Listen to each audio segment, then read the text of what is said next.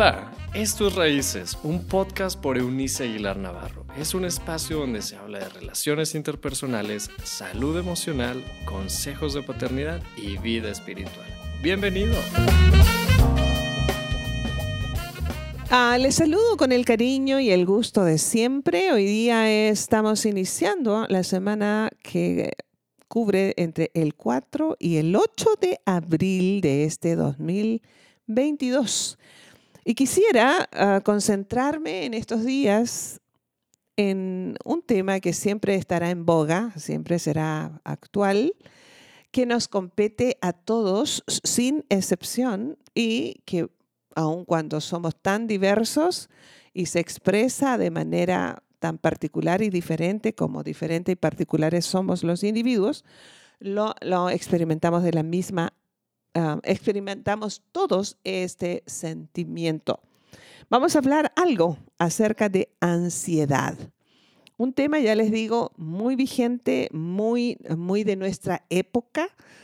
Eh, no puedo decir que esto no ha existido antes porque es parte de nuestra fragilidad, eh, la ansiedad, este, esta zozobra que nosotros experimentamos frente a la vida, es una evidencia que estamos hechos de polvo. Así que hoy quisiera concentrarme el lunes 4 de abril en esto que he llamado más fe y menos ansiedad. ¿Cómo podríamos describir la ansiedad si ustedes le preguntaran, descríbeme eh, la manera en que se expresa o lo que tienes tú en tu cabeza acerca de lo que es ansiedad. Hay algunas descripciones que a lo mejor con las cuales te puedes identificar con alguna de ellas o con todas. tengo algunas solamente. Es una sensación de temor flotante, dicen algunas personas. Es como cuando tú respiras y tienes esta, esta opresión en el pecho de no saber de qué se trata, pero es como respirar literalmente eh, miedo. Así que es una sensación de temor flotante. También otras personas dicen, bueno, es un malestar físico, no, emocional. El mundo emocional está conmovido, se mueve, te mueve a todo tu, tu persona, todos tus planes, todos tus sueños. Es un malestar. U otros dirán que es un temor de baja intensidad. Vieron que el miedo, el temor puede paralizarnos cuando se presenta en su, en su expresión más fuerte y poderosa. Bueno, este es un miedo, un temor de baja intensidad, como un dolor de muelas que no nos lleva al dentista a, hacernos una extracción molar a lo mejor, pero que nos mantiene con esta dolencia allí constante, por más que usted toma medicamento, no se va, mengua el dolor, pero no desaparece. A eso se refiere cuando habla de temor de baja intensidad. ¿Acaso te identificas con alguna definición de estas tres que te he dado? Probablemente con ninguna, a lo mejor tienes una cuarta, quinta definición, o en muchos y variados casos ni siquiera podemos expresar algún término que muestre o evidencie cómo nos sentimos bajo un sentir de ansiedad. Eh, ¿Hay algo, te pregunto, ¿hay algo que te roba el sueño cada noche? De esto que tú te despiertas en la madrugada con, con un pensamiento recurrente, eh, sea una situación de salud, un diagnóstico que aún no recibes, una, lo que crees que es una premonición, algo que te está quitando el, regalo que es el sueño reparador, este descanso. ¿Hay algo que te distrae de tus tareas con facilidad? ¿Qué provoca que se te apriete el pecho? Es lo que te decía en un, principio. esta sensación de que hay algo sobre nuestro pecho eh, que eh, no es otra cosa que una descripción de ansiedad elemental. Primera cosa, elige elige la calma. Miren, una, uno de los regalos más extraordinarios que como seres humanos nosotros ah, tenemos, todos, es la capacidad de elegir. No podemos elegir nuestras circunstancias la mayor parte del tiempo, ¿de acuerdo? Excepto cuando estas circunstancias son provocadas por nuestras malas decisiones. Pero digamos que en lo general nosotros no podemos elegir, por ejemplo, las personas en guerra en este momento ya no eligieron esta circunstancia. O que un cónyuge sea infiel, o que un cónyuge sea violento, o que un cónyuge sea indiferente, o que tus hijos eh, se muestren contigo eh, crueles o también indiferentes. No puedes elegir un diagnóstico médico que no esperabas, eh, del cual no eres responsable. En fin, usted y yo vamos a tener un buen porcentaje de circunstancias en la vida que no podemos elegir. Pero ¿sabe qué? Sí podemos elegir cómo nos vamos a sentir respecto de esa circunstancia. Y esto trae a mi memoria necesariamente. Uno de los casos que viene a mi memoria casi de inmediato y a los cuales recurro con frecuencia, no solamente en cuestiones de conferencias, sino en conversaciones comunes con mis amigos, es el de la historia de Víctor Frank, este neuro, médico neurocirujano, em, en cuya vida ah, pasaron tragedias que al platicarlas probablemente nosotros no podamos ponderar el nivel de ansiedad que esto debió haberle provocado. Al haber sido separados en primer, separado en primer lugar de sus padres y su esposa que tenía un par de meses de embarazo este, cuando él fue llevado a los campos de concentración nazis, sino que lo que vivió en, los campos de concentración, de, estar inmerso literalmente en heces humanas y toda la miseria ah, de la inmoralidad de los alemanes que los ah, apresaban.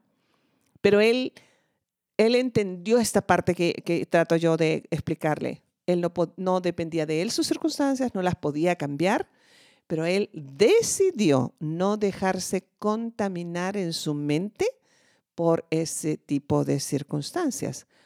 Escribió años más tarde, cuando se liberó, que ah, él pensó, ellos pueden apresar mi cuerpo y maltratarme físicamente, exteriormente, pero no voy a permitir que eso me afecte en mi mundo emocional. Tan no le afectó que lo pudo superar y la manera más práctica en la que lo superó fue que vivió el resto de sus días hasta su muerte, eh, prodigándonos de la sabiduría que desarrolló en medio de esas circunstancias terribles y también fue un gran conferencista a nivel mundial, eh, participando de su experiencia, cómo había, hubo superado toda la miseria que le tocó experimentar involuntariamente. Así, nosotros tenemos la elección. Usted puede sucumbir fácilmente a estos temores, a esto sentir que el pecho se le está oprimiendo, a estos miedos indescriptibles, o usted elige la calma. Hay una porción paulina que es muy reveladora de, entre las cartas de San Pablo Apóstol escritas, ya sabe que el 80% del texto del Nuevo Testamento en la Santa Biblia, la versión que sea de la Santa Biblia, el 80% son escritos de San Pablo, este, este teólogo del siglo I, discípulo de Cristo, y una de sus misivas, una de sus cartas más fantásticas eh, fue la que escribió a los discípulos de Cristo, a la comunidad de discípulos de Cristo en la ciudad de Filipos en el siglo I de nuestra era. Ahora, escribe esta carta desde condiciones deplorables. A propósito de campos de concentración nazis, uh, las cárceles, em, las celdas de las cárceles romanas tenían su propio estilo de miseria. Cavaban pozos a los cuales le ponían varios pisos que tenían rejas de palos entre uno y otro o de fierro con los, con los años. Y eso significaba que los excrementos de, los de arriba les llegaban al de abajo. Y él vivió esta experiencia terrible injustamente solo por su fe en Cristo. En medio de, es, de una de esas circunstancias, escribe a los filipenses.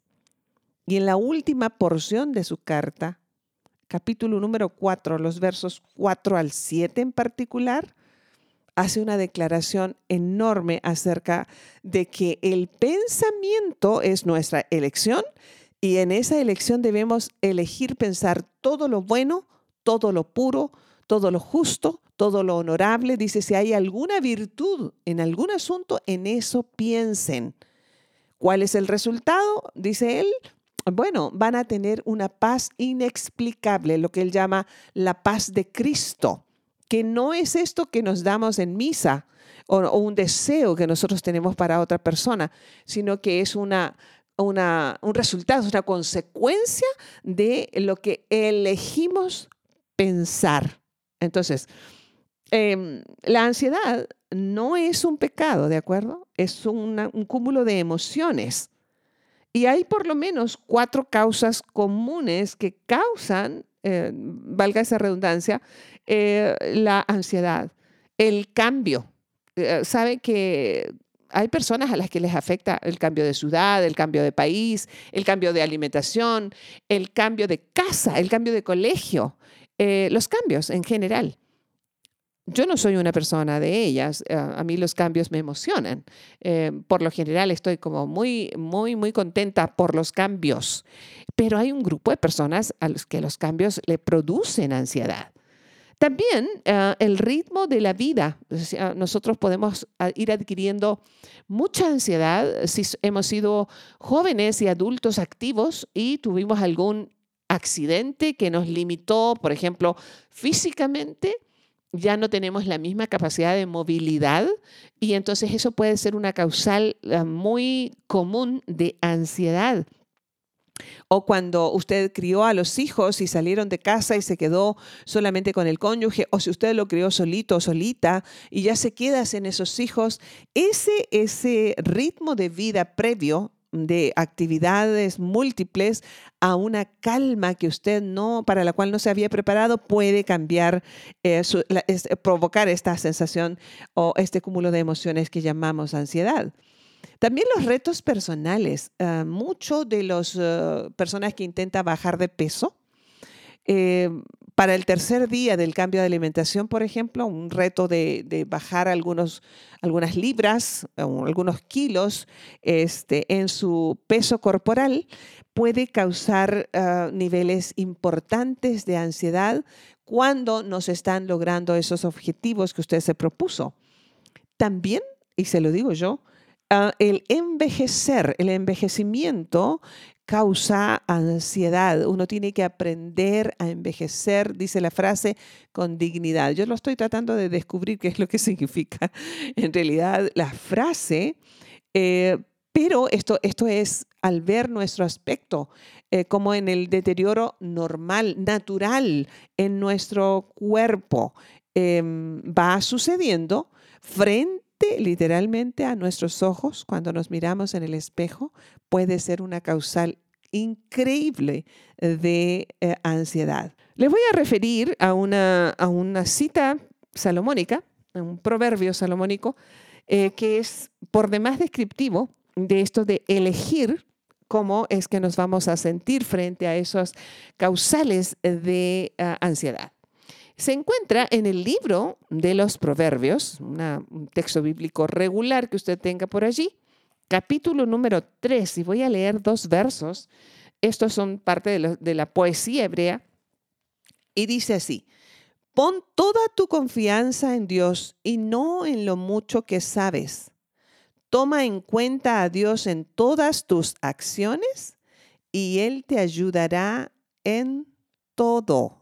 Voy a, voy a leer nuevamente estos dos versos porque son por demás descriptivos, porque son parte de la medicina contra la ansiedad. Pon toda tu confianza en Dios y no en lo mucho que sabes. Toma en cuenta a Dios en todas tus acciones y Él te ayudará en todo. es por demás interesante, o al menos a mí me llama mucho la atención el hecho de que usa varias, en repetidas ocasiones, términos absolutos. Esto de toda tu ansiedad, todo tu miedo, todo lo que quieres conocer, ah, pon toda tu confianza en Dios. entonces, como, como creyentes, la recomendación número uno es que hagamos este, este, este ejercicio. Yo lo he trabajado por muchos años en mi ah, consulta de consejería frente a una infinidad de personas que me ha tocado atender y tengo el privilegio de seguir haciéndolo. Algo tan sencillo como la conversación con Dios como un ejercicio de salud para salud mental. Y podemos hacerlo en dos versiones. Usted puede tener un diario, que yo le llamo diario de conversaciones con Dios o de oraciones, y la conversación oral eh, mientras va conduciendo el automóvil, ya sabe, nomás no cierre los ojos y así, si no quiere tener un, accidente y ver a Dios de plano de cara a cara de inmediato. Eh, pero le recomiendo esto ah, porque, porque la ansiedad son cuestiones que están alojadas en nuestro mundo emocional.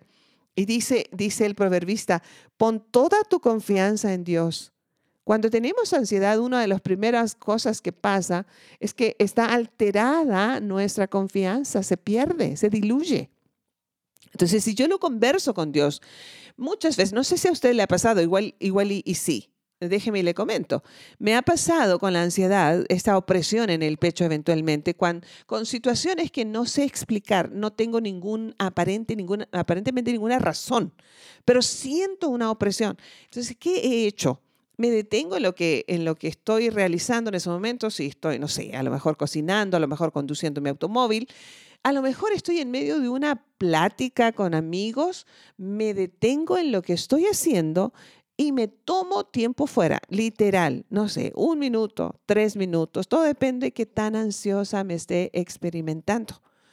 Y así le hago, lo escribo, cosas como, me gusta mucho escribir, me, me comunico bastante bien Ah, libero mucho mi mundo emocional a través de la escritura y más si esta es a mano. Eh, gusto de escribir cartas a mano. Eh, soy de la vieja escuela, lo sé, lo reconozco, estoy feliz con ello. Este, pero me, eh, me, ha servido como, un, como una medicina, ¿sabe? Como una terapia emocional. Y le digo a Dios exactamente en qué momento estoy perdiendo la confianza sobre aquello que puede ser a lo mejor la vida de mis hijos, a algunos de mis amigos de mi comunidad de fe o dentro de la administración de la comunidad de fe. Este, y luego añade el proverbista, eh, pon tu confianza en Dios y no en lo mucho que sabes. Mire, el conocimiento intelectual puede ser una gran, un gran regalo, pero también una gran trampa. Cuanto más conocimiento, por ejemplo, acerca de Dios y sus soluciones ah, tenemos, de pronto confiamos más en el conocimiento que tenemos de Dios que en Dios mismo.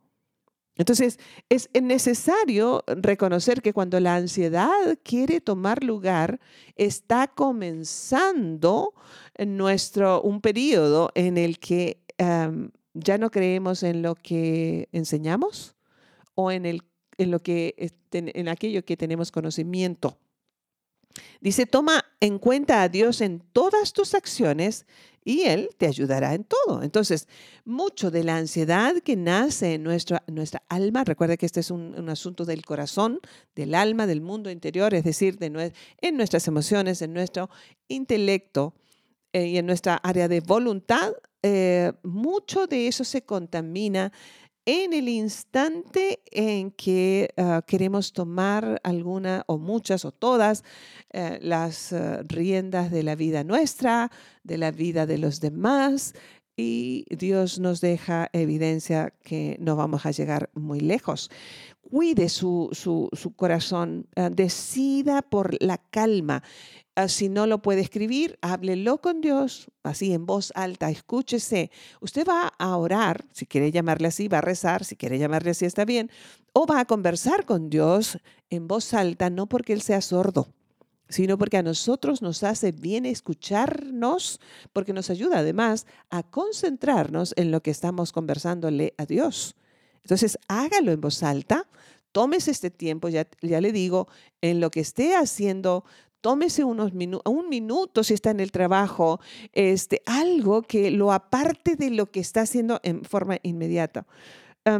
Las, las, palabras escritas por el proverbista nos son como promesas que nos ayudarán a calmar nuestra alma oprimida y a mirar las circunstancias desde la óptica divina entiendo Dios que yo no puedo controlar esta situación, tan no la puedo controlar que me está causando miedo, ah, está tomando ocasión la ansiedad, no puedo tener calma.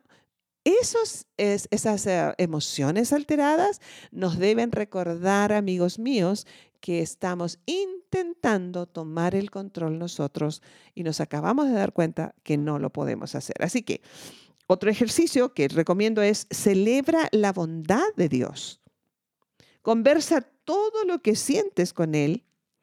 Y aquí les va nuevamente, escribe un diario de conversas con Dios y medita en todo lo que es bueno. Este verso número 8 de Filipenses, la carta Paulina a los Filipenses capítulo número 4, verso 8. Piensen en todo lo bueno, en todo lo que es justo, en todo lo que es amable, en todo lo que es de, buena reputación. Si hay alguna virtud en algo, en eso piensen. Detente donde estés cada vez que la ansiedad vuelva y confiésala en una conversa con Dios. La confesión no es una, no debiera ser tomada como un, como una, este, una forma religiosa, sino como una conveniente manera de ser libres de todo aquello que puede causarnos ansiedad en nuestro mundo interior. Elige la calma. Tú puedes elegir dejarte llevar por ese miedo, esa opresión que estás teniendo justo ahora. No sé, yo pasé una temporada eh, durante el, el periodo hacia avanzar después de la pérdida de quien fue mi marido, hay un proceso en la, pérdida del cónyuge, sea por, sea por divorcio, sea por separación geográfica este, involuntaria o puede ser por la muerte. Al final la muerte, el término muerte significa separación. Y causa tales niveles de ansiedad que nos podemos enfermar físicamente en forma, manera grave, llegar a una enfermedad emocional llamada depresión, Ah, depresión clínica en las que vamos a tener que estar siendo ah, observados y llevados de la mano por un especialista.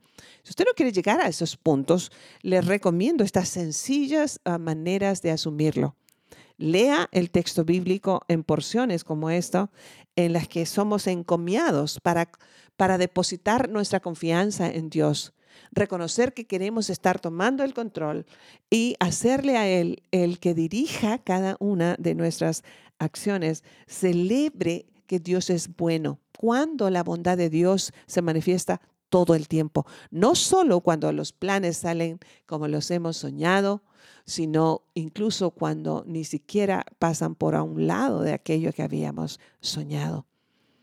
El manejo de la frustración es importante aquí porque nosotros anhelamos a una persona, anhelamos un romance, anhelamos un plan, anhelamos un proyecto, soñamos.